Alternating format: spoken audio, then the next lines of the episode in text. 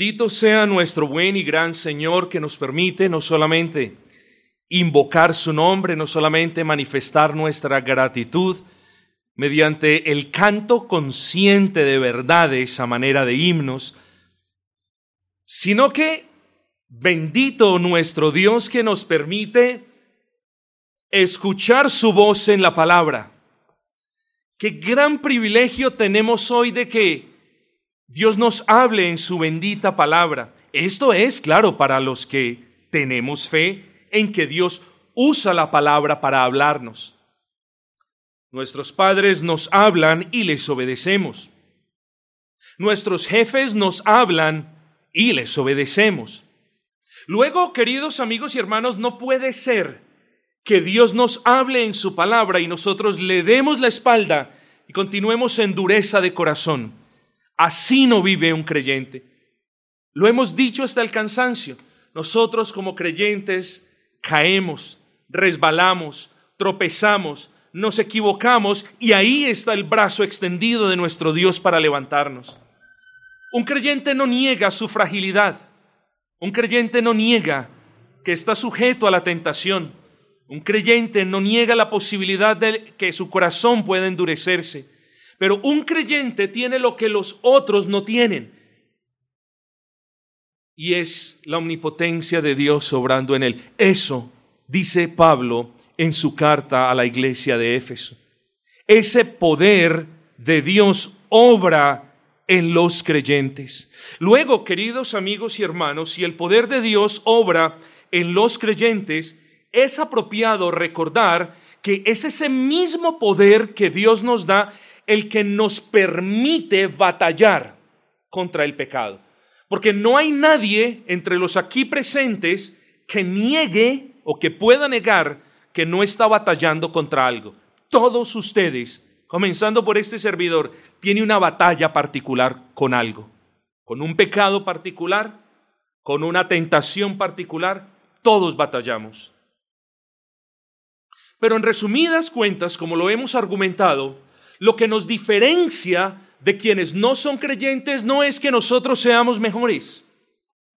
Lo hemos dicho hasta el cansancio. Hay personas incrédulas que en apariencia tienen mucho más dignidad que nosotros, que vivan vidas quizás más quietas que nosotros, que viven en una aparente moralidad más digna de ser resaltada que la nuestra. Lo que nos diferencia de ellos es que ese poder de Dios obra en nosotros de tal manera que nuestro testimonio sirve para diferenciarnos de quienes no pueden obrar y vivir para ese Dios al que adoramos. El último mensaje lo titulamos ¿Qué cosas no caracterizan a un verdadero creyente? Pero nos quedaron faltando por considerar varios asuntos. Así que el título que nosotros tenemos para esta semana es exactamente el mismo. ¿Qué cosas no caracterizan a un verdadero creyente? Lo he puesto de manera negativa. Si usted quiere escribir el título de manera positiva es ¿qué cosas deberían caracterizar la vida de un creyente? Como usted lo quiera poner así está bien. Quiero que vengan conmigo a la palabra de nuestro buen y gran Señor en la carta del apóstol Pablo a la iglesia de Éfeso. Versículo 17 dice, Esto pues digo y requiero en el Señor que ya no andéis como los otros gentiles, que andan en la vanidad de su mente, teniendo el entendimiento entenebrecido, ajenos a la vida de Dios, por la ignorancia que en ellos hay, por la dureza de su corazón. Esto pues digo y requiero en el Señor, de eso hablamos en la última ocasión. Aquí el apóstol Pablo nos da un mensaje claro y está hablando en el nombre de Cristo, con la autoridad de Cristo. Yo estoy hablando en el nombre de Cristo y en cierta manera el Señor le ha concedido a sus ministros la autoridad del Señor, pero no en el mismo sentido apostólico. Eso debe quedar en claro. Pero yo hoy también les estoy hablando la palabra de Cristo y yo los estoy hoy exhortando a que vengamos aquí al versículo 17 y a que comprendamos que este es un requerimiento divino, es un requerimiento que Dios le hace a los creyentes. ¿Cuál es el requerimiento? Sencillo, que ya no andemos como andan los otros gentiles. La palabra gentil aquí denota incredulidad. Es decir, Dios requiere que sus hijos, aquellos en quienes Él ha obrado, aquellos a quienes Él ha rescatado de la esclavitud, a quienes ha liberado, Él requiere que ahora ellos andando en esa libertad, en esa vida nueva, Él requiere que ellos anden de una manera diferente. Es más, teológicamente hablando, quien verdaderamente ha sido liberado de los pecados, quien verdaderamente ha sido libertado de la esclavitud de los pecados, no puede andar de manera diferente no quiere andar de manera diferente. De nuevo, caemos, resbalamos, somos torpes en ocasiones, pero andamos de manera diferente. Lo digo por última vez, Dios no te ha salvado a ti para que tú continúes andando como andabas antes de haber sido salvo. Entonces, a partir de ese punto, el apóstol Pablo parece que comienza a listar aquellas cosas que caracterizan las vidas de los incrédulos. Parece que a partir de ese momento el apóstol Pablo les dice, no anden como andan ellos, y a continuación el apóstol Pablo comienza a, a describir cómo andan ellos. Ellos andan, dice el versículo 18, con el entendimiento entenebrecido, andan como si no tuvieran luz andan como si estuvieran a tientas. Los incrédulos andan a tientas, ¿por qué? Porque ellos viven en un mundo oscuro, porque a ellos no les ha alumbrado la luz de Cristo, porque la luz del Espíritu Santo no les ha mostrado sus propios pecados ni les ha mostrado el Salvador y menos el camino a la cruz. Quien verdaderamente ha creído en Cristo tiene luz, la luz que Dios le ha dado, la luz para ver sus pecados, la luz para ver en realidad la palabra como Dios la ve, la luz para obedecer al Señor, la luz para arrepentirse a diario, la luz para comprender la palabra de Dios. Miren la gran diferencia. Y luego dice, ajenos a la vida de Dios por la ignorancia que en ellos hay. Mis amados, ¿no es un gran privilegio que quienes hemos creído por su inmerecido favor en Cristo, no es un gran privilegio que nosotros conozcamos a Dios y que estemos disfrutando de la vida de Dios, hombre, tengamos misericordia por aquellos que no conocen a Dios.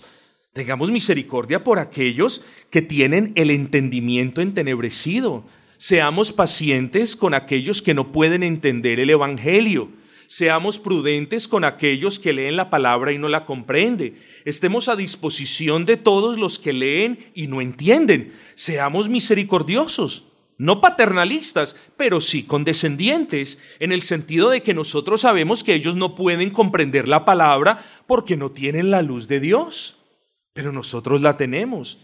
Así que no solo somos llamados a proclamar el Evangelio, sino también a ser, en cierta manera, maestros para otros. ¿cierto? Cristo es nuestro maestro, Él nos ha enseñado, enseñémosle a otras personas. Luego dice, por la dureza de su corazón. Aquí, hermanos, ya venimos al punto que queremos tratar en la mañana de hoy. Consideraremos en la mañana de hoy el tercer y el cuarto distintivo o la tercera y cuarta marca de aquellas cosas que caracterizan la vida de los incrédulos y que no pueden caracterizar nuestras vidas.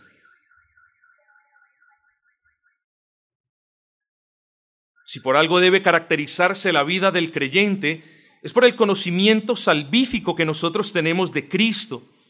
Nosotros no ignoramos quién es Cristo, no ignoramos lo que la palabra dice al respecto de aquellas cosas que son agradables o desagradables para Dios. Nosotros puede que no conozcamos toda la plenitud de la palabra en detalle, pero a medida que el Señor, o cuando el Señor nos salva, a medida que nosotros avanzamos en esa santificación progresiva, nosotros vamos comprendiendo más y más, ¿no es así? Y a medida que vamos comprendiendo más y más, usted, ¿qué cree que es su responsabilidad?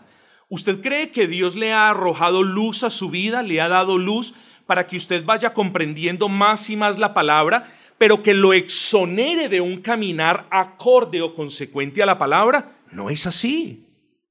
Dios nos salva, nos da luz, leemos la palabra, comprendemos la palabra, ah, y eso es hermoso y nos gozamos, pero viene una responsabilidad inherente a esa luz que Dios nos da y es el caminar consecuente de esa palabra que vamos comprendiendo.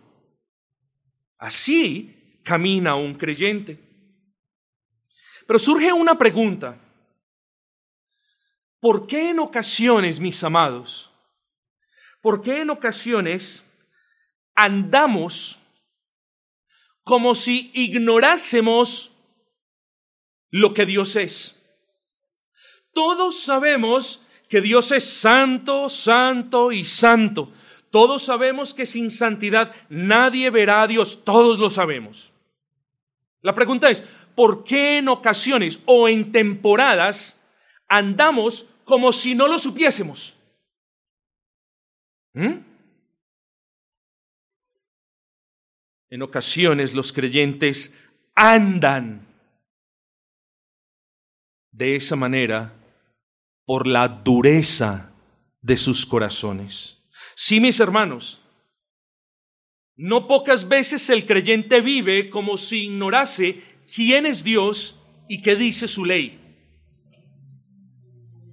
En ocasiones parece que se nos olvida que nosotros, aún los creyentes, somos propensos a un gran mal espiritual llamado dureza de corazón. Cuando se habla de dureza de corazón, a menudo se cree que esas cuestiones solamente fueron para Faraón. Es lo primero que viene a nuestras mentes. Dureza del corazón también puede ser un gran mal espiritual que se forme alrededor de su corazón cuando usted persiste en pecar o lo que es lo mismo, persiste en no arrepentirse de su pecado. Cuando usted comienza como creyente a pecar, se va formando una capa alrededor de su corazón, estoy siendo un poquito gráfico en el asunto, que se llama dureza de corazón.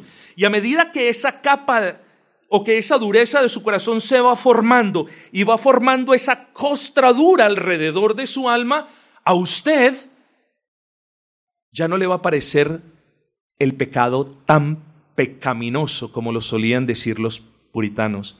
A usted ya no le va a parecer su desobediencia tan desobediencia. Porque cuando hay dureza del corazón en el, valga la redundancia, en el corazón de una persona, eh, particularmente cuando esto sucede en el creyente, el creyente ya no ve su pecado tan malo.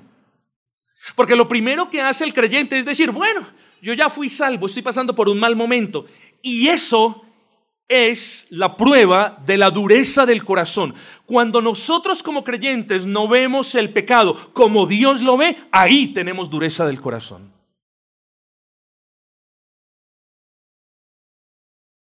Noten ustedes, noten la, la relación eh, o esa simbiosis que hay entre el pecado y la dureza del corazón. Porque, note esto, el pecado o la práctica del pecado sin el arrepentimiento causa una dureza del corazón. Y luego cuando el corazón está endurecido, entonces la persona está más propensa a qué? A cometer más pecado. Luego hay un círculo vicioso o una simbiosis donde el pecado alimenta la dureza del corazón y la dureza del corazón alimenta el pecado. Y es un círculo vicioso y el creyente, también el creyente, puede entrar en este círculo vicioso por algún tiempo y decir, yo soy creyente.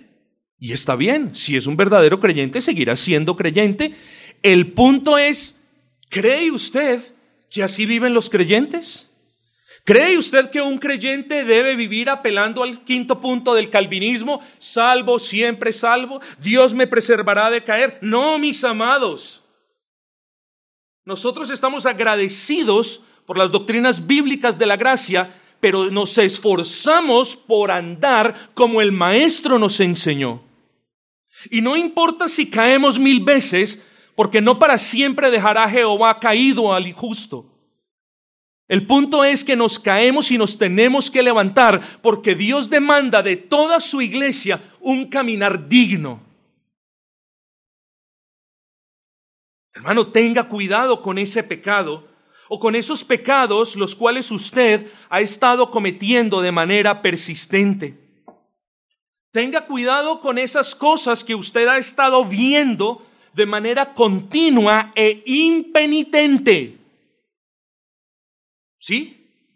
Hablo de esos mismos que usted ya lleva tiempo disfrutando y escondiendo. Y solo Dios sabe por qué manda esta palabra hoy.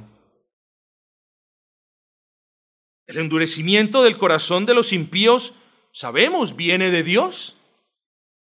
Miremos el caso de Faraón, sí. Pero cuando hablamos del endurecimiento del corazón del creyente, hay que dejar dos cuestiones en claro. La primera, y, esto eh, nos debe animar, hermanos, la primera que no es voluntad de Dios que el corazón de sus hijos se endurezca.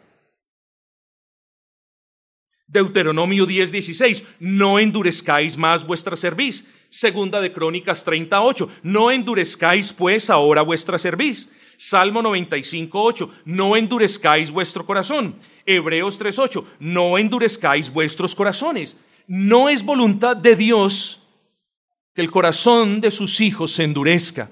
Es menester entonces que todos los aquí presentes que nos llamamos hijos de Dios, guardemos nuestro corazón, que es lo más valioso, mis hermanos.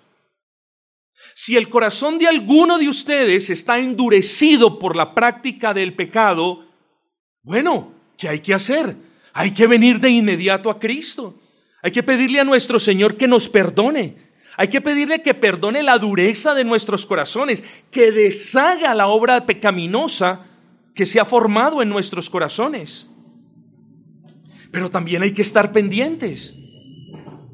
Porque está bien, queridos hermanos, que a causa de nuestra humanidad y de nuestras torpezas, está bien que surja un endurecimiento de corazón. Lo que no está bien es que nosotros no podamos responderle al Dios que nos ha salvado obedeciendo ese precepto o esa ley positiva que el apóstol Pablo nos ha dado en el versículo 17. Demando pues en el Señor que andéis como es digno de los creyentes. Debemos salvaguardar el corazón, hermanos. Debemos cada noche mirar qué es lo que hay en el corazón. Porque lo que hemos dicho durante el día, cualquier mentira, cualquier improperio, cualquier calumnia, todo eso refleja lo que hay dentro del corazón. Por lo tanto, cuando usted miente, cuando usted ofende a otro, cuando usted insulta a otro, cuando usted ve una cosa indebida, cuando usted persiste en estas cosas, lo único que está pasando por fuera es una manifestación externa de lo que usted está viviendo por dentro. Querido amigo y hermano, Así que primero no es voluntad de Dios que nuestros corazones estén endurecidos. Y segundo, luego esto nos deja como los únicos responsables de cualquier endurecimiento que haya en el corazón. Está bien que Dios permita que ocurran las cosas, que Dios lo, lo, lo, demande, lo haya decretado desde la eternidad pasada, pero nosotros somos los responsables Hermano, usted está andando en dureza de corazón. Hermana, usted está practicando un pecado del que no se ha arrepentido. Ah, no pasa nada, pastor. Eso Dios lo decretó desde la eternidad pasada y bueno, ya veremos. No.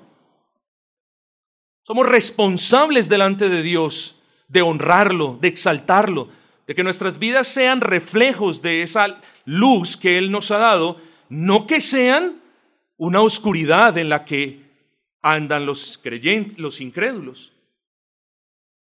Piensa en la dureza de, corazón, teniendo el, entendimiento entenebrecido ajenos a la vida de Dios por la ignorancia que en ellos hay, por la dureza de su corazón. Es decir, la dureza del corazón es la causa de que las personas que no conocen a Dios estén andando sin luz, sin rumbo, ajenos a la vida de Dios. Cuando una persona, escuche esto bien, cuando una persona tiene el corazón endurecido, la persona pierde sensibilidad por la palabra de Dios. La persona escucha la palabra de Dios, pero ya no le impresiona tanto. Ojo con eso. Eso es una señal inequívoca de un corazón endurecido. Usted escucha que la palabra le, le, redarguye, usted escucha al ministro que lo exhorta, pero usted ya no es tan sensible como lo era antes. Eso es una señal de endurecimiento de corazón. Usted va perdiendo sensibilidad también por las amonestaciones desde el púlpito. Ya, ya, no le, ya, no le, ya no le llegan tanto a usted. Eso es para los demás. Para mí no lo es. Cuando usted piensa que la palabra es para los demás y no para usted, ahí está su corazón endurecido. El corazón endurecido causa que una persona eh, pierda sensibilidad, ya lo dijimos, pero que poco a poco también pierda la capacidad de sentir dolor por el pecado. Ya, ya no siente dolor por el pecado. El corazón endurecido reconoce que lo que está haciendo no está bien, pero ya no siente dolor por lo malo que ha hecho.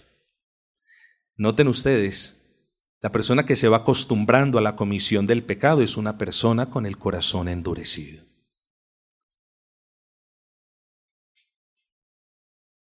El apóstol Pablo, inspirado por el Señor, nos dice, no anden como andan los que tienen el corazón duro, no anden así. ¿Cómo sabe usted que su corazón se ha endurecido? Cuando una persona no quiere dejar, abandonar lo malo que está haciendo, cuando una persona no quiere dejar de ver lo inmoral que está viendo, cuando una persona no quiere dejar de decir las mentiras que está diciendo, cuando una persona no quiere dejar de pensar en lo pecaminoso que está pensando, ahí usted se puede dar cuenta que tiene su corazón endurecido. Ahí. Un corazón endurecido usted lo puede ver cuando una persona justifica sus acciones pecaminosas. Ahí se puede usted dar cuenta que esa persona tiene el corazón endurecido. No, hay, no hay mayor evidencia de un corazón endurecido que el que justifica sus acciones pecaminosas y peor aún, tuerce la escritura para justificarse. Un corazón endurecido reconoce que está en pecado, ya se los dije, pero poco hace para remediar su situación. También se los dije, reconoce, pierde sensibilidad al respecto del pecado, pero eh, poco a poco se va acostumbrando a llevar una doble vida. Eso es señal de un corazón endurecido. Pero quizás la señal más grande del corazón endurecido es que hoy, en el nombre del Señor y con amor y respeto, le estoy diciendo Quizás usted tiene un corazón endurecido y la señal fehaciente de que en realidad ese es el caso es que usted dice, no, mi corazón no está endurecido. Ahí está.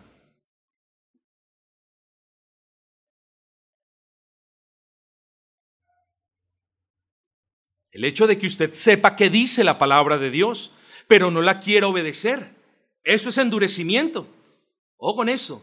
Estamos hablando, hermanos, si yo le estoy hablando algo que me estoy inventando, después atiendo en fila a todos los que me quieran hacer el reclamo para posteriormente retractarme en público. Prometo, doy mi palabra que lo hago.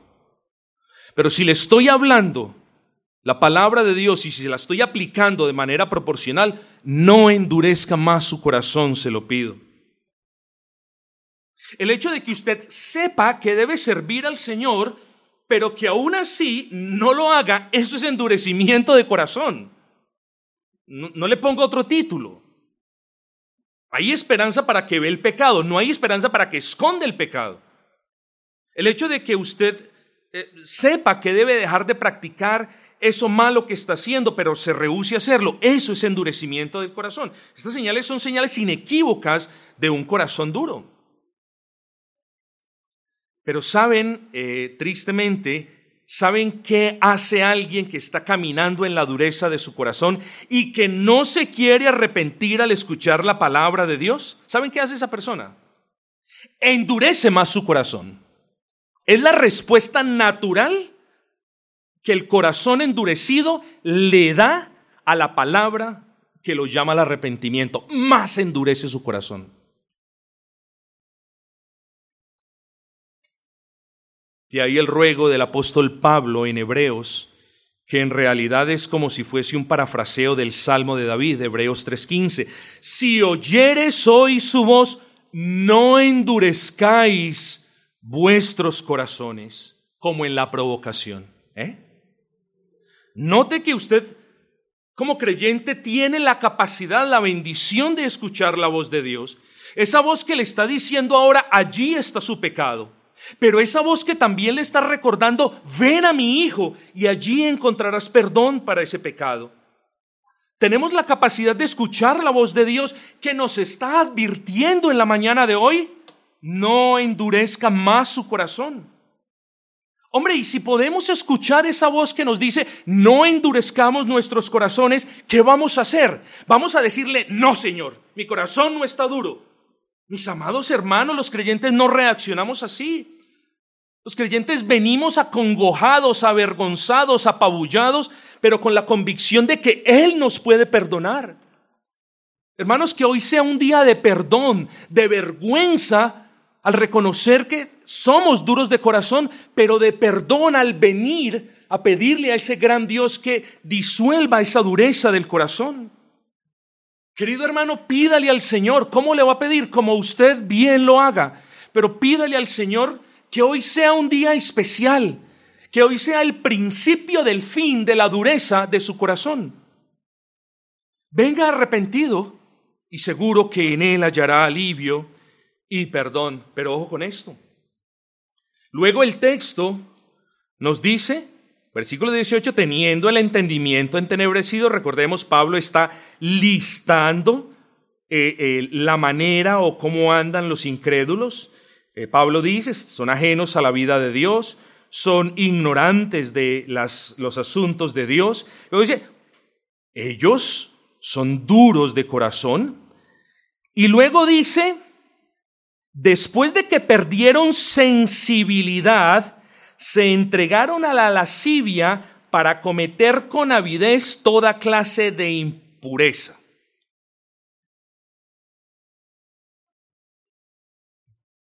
Así andan los incrédulos. Los incrédulos no solamente andan en la vanidad de sus mentes, los incrédulos no solamente andan a tientas, los incrédulos no solamente andan endurecidos de corazón, sino que los incrédulos son caracterizados por ser ávidos en sus inmoralidades sexuales. Y yo me pregunto si aquí hay un cristiano. Y yo me pregunto si aquí hay un cristiano que esté andando como andan los incrédulos en avidez por saciar sus apetitos impuros, en avidez por mirar lo que no le conviene, en avidez por pensar lo que es indigno de un cristiano. Yo me pregunto si aquí hay mujeres u hombres que están andando en avideces, es decir, desesperados, sedientos por saciar sus instintos de manera inmoral y pecaminosa. A esos yo los llamo al arrepentimiento. A esos les advierto, tengan cuidado con sus vidas. No endurezcan más sus corazones. Quebrántense delante del Señor que lo leímos ahora en el Salmo. Él salvará a los quebrantados y a los contritos de corazón. Él perdonará el pecado de todos sus hijos. Lo vimos en una serie, siete razones por las que Dios siempre perdona el pecado de sus hijos. Pero es menester que nosotros vengamos arrepentidos si estamos andando como los incrédulos, es decir, en la dureza de nuestros corazones y con sed o con desespero de cometer toda suerte de inmoralidades sexuales.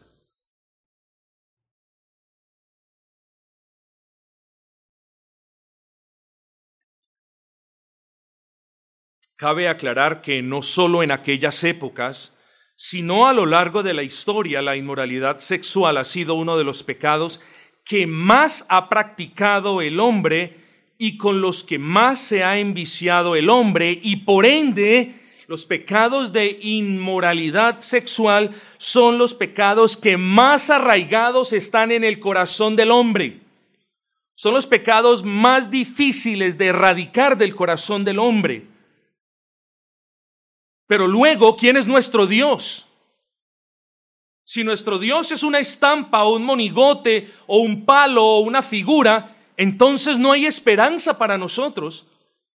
Pero si en verdad nuestro Dios es el Dios de la Biblia, debemos apelar a Él, no solamente en todo arrepentimiento, sino debemos pedirle a Él con convicción e insistencia que nos conceda la gracia y el poder para nosotros no andar en toda lascivia. Porque uno de los pecados que más son concurrentes en la vida de los creyentes es precisamente ese, la lascivia. Y ninguno de nosotros, si hemos de ser verdaderos creyentes, si hemos de ser llamados verdaderos creyentes, no puede ser caracterizado por una vida donde persista la inmoralidad sexual. No puede ser, hermanos. Y ese es el propósito del apóstol Pablo comenzando el versículo 17, decirnos de manera negativa, decirnos cómo no debemos andar. Pero como si la práctica de cualquier pecado dentro de la familia de pecados de la inmoralidad sexual fuera poco, hay un agravante de ese pecado y es este. Los incrédulos no solo se han entregado a esa lascivia o a ese desenfreno sexual, sino que se entregan a esa lascivia con avidez. ¿Ven el punto? Pablo está haciendo referencia no a las personas que han cometido un pecado de inmoralidad sexual. Pablo está haciendo referencia a que esas personas lo están practicando con ansias, con desenfreno, con avidez, con gran apetito. A mí me parecería imposible creer que un verdadero cristiano persista en este pecado.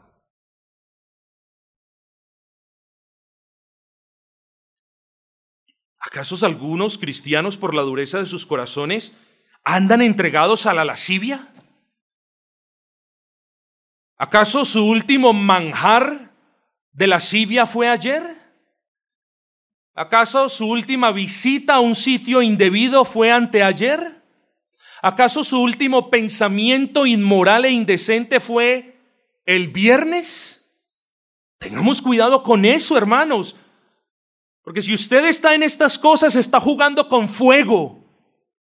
Y el que sabiendo que no puede tocar la candela, la toca, se quema. Tenga cuidado con manera de aplicación atesore todo lo que hemos argumentado y que su vida no sea conocida como una vida inmoral. Más bien que su vida, que usted sea conocido como una persona que lucha y que ha vencido. Así debemos ser conocidos nosotros. Pero no como aquel que, miren, allá va, e, el cristiano, el cristiano jugándosela a la esposa. O el cristiano viendo tal cosa. Ah, pero ahorita viene Satanás a susurrar a tu oído diciéndote, pero nadie me ha visto, pero nadie me ha pillado, pero nadie sabe lo que yo hago, nadie lo sabe. Luego estoy tranquilo. Sí, nadie lo sabe. Quizás hasta hoy nadie te ha pillado. Quizás nadie se dé cuenta de lo que haces. Mira hacia los cielos si tienes una fe salvadora y date cuenta que Dios lo conoce y que Dios sabe la dureza de tu corazón y que Dios sabe los apetitos pecaminosos en los que estás y persistes sin arrepentirte. Arrepiéntete, una vez más te llamo. No puedo pasar mucho tiempo de este sermón sin llamarte al arrepentimiento. Yo veo hijos de Dios, yo veo guerreros, veo personas que batallan, veo personas que vencen, Veo personas que caen y han sido levantadas, pero yo no veo personas que sus vidas sean caracterizadas por dureza de corazón y por toda suerte de desenfreno inmoral. Yo no la veo, pero Dios sí lo ve. Esto no lo hacemos los hermanos. Y no es que la Biblia niegue la posibilidad de que un verdadero creyente en Cristo tenga luchas de este tipo, y tampoco que un verdadero creyente pueda caer en ese tipo de pecados escandalosos. Lo que ninguno de nosotros debe aceptar como normal es la posibilidad de un hermano en Cristo cuya vida se caracteriza en lo público o en lo privado por la persistente comisión de actos lascivos. Eso no lo podemos aceptar. No podemos aprender a convivir con una profesión de fe saturada de deseos sexuales impuros. No podemos dar por, por, por correcto una profesión de fe llena de actos o de pensamientos inmorales. Pero a eso lleva la dureza del corazón. Ahora se los dije. La dureza del corazón lleva a otros pecados y uno de esos pecados es esa lascivia. De hecho, cuando en el creyente se puede apreciar lascivia, se puede apreciar en gran parte por la dureza de su corazón. La lascivia no es algo que el creyente practica de vez en cuando, uh, por allá, cuando se acuerda. No, no, no, no, no, no, no. La lascivia es el producto de la dureza elongada del corazón por mucho tiempo. ¿Cuánto yo no le puedo decir? Tenga cuidado con estos asuntos, amado porque así no vivimos los creyentes de nuevo, caemos, resbalamos, tropezamos, el Señor nos extiende su mano, nos levantamos, seguimos, puede que más adelante resbalemos, puede que tropecemos, pero nuestras vidas no son vidas derrotadas por la lascivia ni por la dureza del corazón. Tenemos un Dios poderoso, hermanos. ¿Dónde está nuestra fe? ¿Dónde está la fe en ese Dios que, que si le pedimos que nos fortalezca, ¿Dónde está la fe que, nos dice Él nos va a fortalecer? ¿Dónde está la fe en ese Dios grande que nos demanda a vivir como es digno de los creyentes? ¿Dónde está? Es momento, queridos hermanos, de volver a temer delante de la palabra del Señor. Y es momento de decirle al Señor, aumenta mi fe o ayuda mi incredulidad. Lo que no puede es, no puede ser momento de continuar hablando, de continuar viviendo estas cuestiones. Mis hermanos, ustedes tienen a un maestro. Ustedes tienen un maestro en este mundo. Y yo con temor y temblor digo, yo soy su maestro, hermanos. Con todas mis luchas, con todos mis defectos, yo soy su maestro. Soy el maestro que Dios ha instituido en esta iglesia. Hermanos, y mírenlo en proporción si yo como maestro no les he enseñado estas cosas, ¿cuánto más Cristo? Y dice el apóstol, si es que en verdad le habéis oído y habéis sido por él enseñados. ¿Saben qué está diciendo el apóstol allí? Si es que en verdad ustedes son cristianos, ustedes no pueden andar de esta manera. Léalo. Eso es lo que está diciendo el apóstol. Si es que en verdad ustedes han escuchado la palabra de Cristo y han creído la palabra de Cristo, si eso es verdad en sus vidas, entonces ustedes nunca podrán decir, estoy haciendo esto, estoy andando en toda la lascivia porque lo vi de Cristo. Dice el apóstol Pablo, porque nosotros, porque ustedes no habéis aprendido así a Cristo. Versículo 20. Entonces, ¿ustedes llaman o no llaman maestro a Cristo? Amén, pastor. Bueno, si usted llama a Cristo maestro, entonces sepa que ese Cristo no le ha dado ejemplo a usted de las cosas que usted hoy está haciendo. Ustedes se llaman cristianos, mis amados, seguidores de Cristo, amantes de Cristo, siervos de Cristo, imitadores de Cristo y discípulos de Cristo. Cristo es puro y santo y estas cosas son las que precisamente aprendemos del Maestro. De Él no aprendemos inmoralidad, sino santidad. En Él no vemos lascivia, sino dominio propio. Luego, vengamos arrepentidos, hermanos. Pidámosle que restaure esa imagen o que nos restaure a la imagen de Cristo. Pidámosle que devuelva ese primer gozo de ser santos, como cuando fuimos recién convertidos, que queríamos obedecer en todo, que queríamos servir en todo, que queríamos agradar a Dios en todo, que nos apartábamos del pecado. Pidámosle a nuestro buen Dios que reanime ese deseo en el corazón, porque no podemos continuar viviendo en la dureza de nuestros corazones si es que aquí hay personas con el corazón endurecido.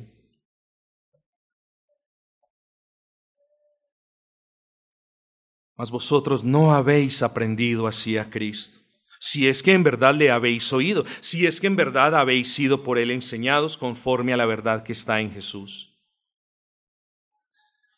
Es como si el apóstol les dijera ustedes, hermanos de Éfeso, no vivan como los incrédulos, porque ustedes son discípulos de Cristo.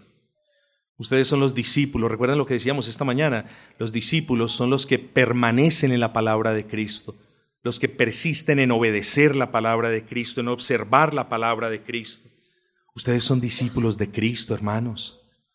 Ustedes tienen a un maestro que lo único que les ha enseñado es a glorificar a Dios.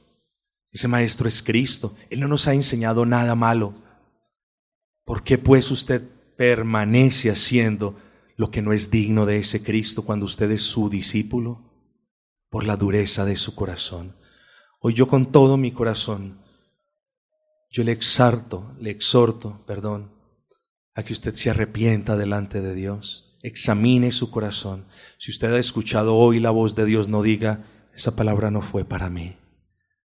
Es evidente, mis amados hermanos, el llamado que Dios nos hace, que nuestras vidas sean caracterizadas no por la vanidad de la mente de los incrédulos, sino porque estamos pensando de continuo en Cristo que nuestras vidas no sean caracterizadas por, por el entenebrecimiento que caracteriza la de los incrédulos, sino que nuestras vidas sean caracterizadas por un andar digno, un andar que tiene la luz que le permite ver hacia dónde va.